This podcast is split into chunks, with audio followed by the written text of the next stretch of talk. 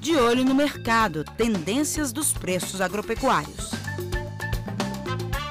A produção brasileira de grãos na safra 2019-2020 deve chegar a 250,9 milhões de toneladas, o que representa 3,6% a mais do que o total colhido no período anterior.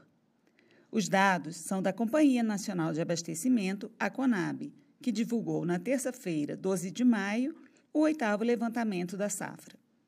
As culturas de primeira safra já estão com a colheita quase totalmente encerrada. E as de segunda safra, em estágio adiantado de desenvolvimento, é que vão definir o volume total da colheita de grãos no Brasil. Entretanto, apesar desse crescimento na oferta, alguns produtos estão com preços bastante elevados.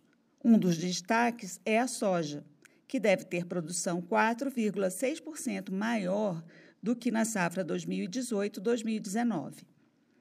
E isso mesmo considerando as perdas registradas no Rio Grande do Sul em função do prolongado período de estiagem na região. A forte alta do dólar nos últimos meses é apontada como uma das principais causas da valorização da soja no mercado interno. Tomando como referência os preços praticados no sul de Minas Gerais, a soja em grão subiu quase 22% em dois meses para 100 reais por saca de 60 quilos. E, em relação a um ano atrás, as cotações estão cerca de 40% mais altas, de acordo com o levantamento realizado pela empresa de assistência técnica e extensão rural de Minas Gerais, a Emater MG.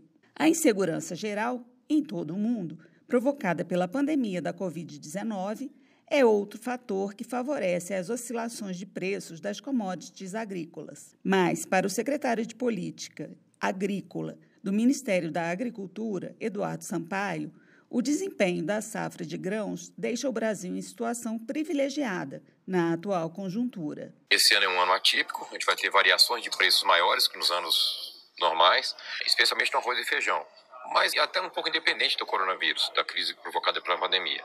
Feijão especialmente por causa da questão de mercado.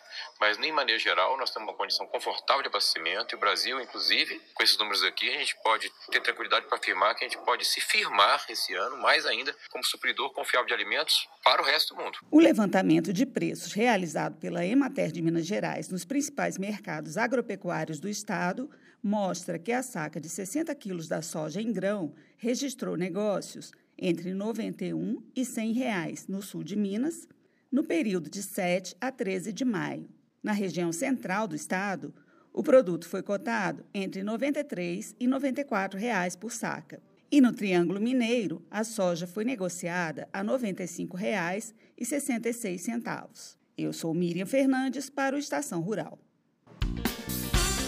Você ouviu o Estação Rural, o podcast da Emater Minas Gerais.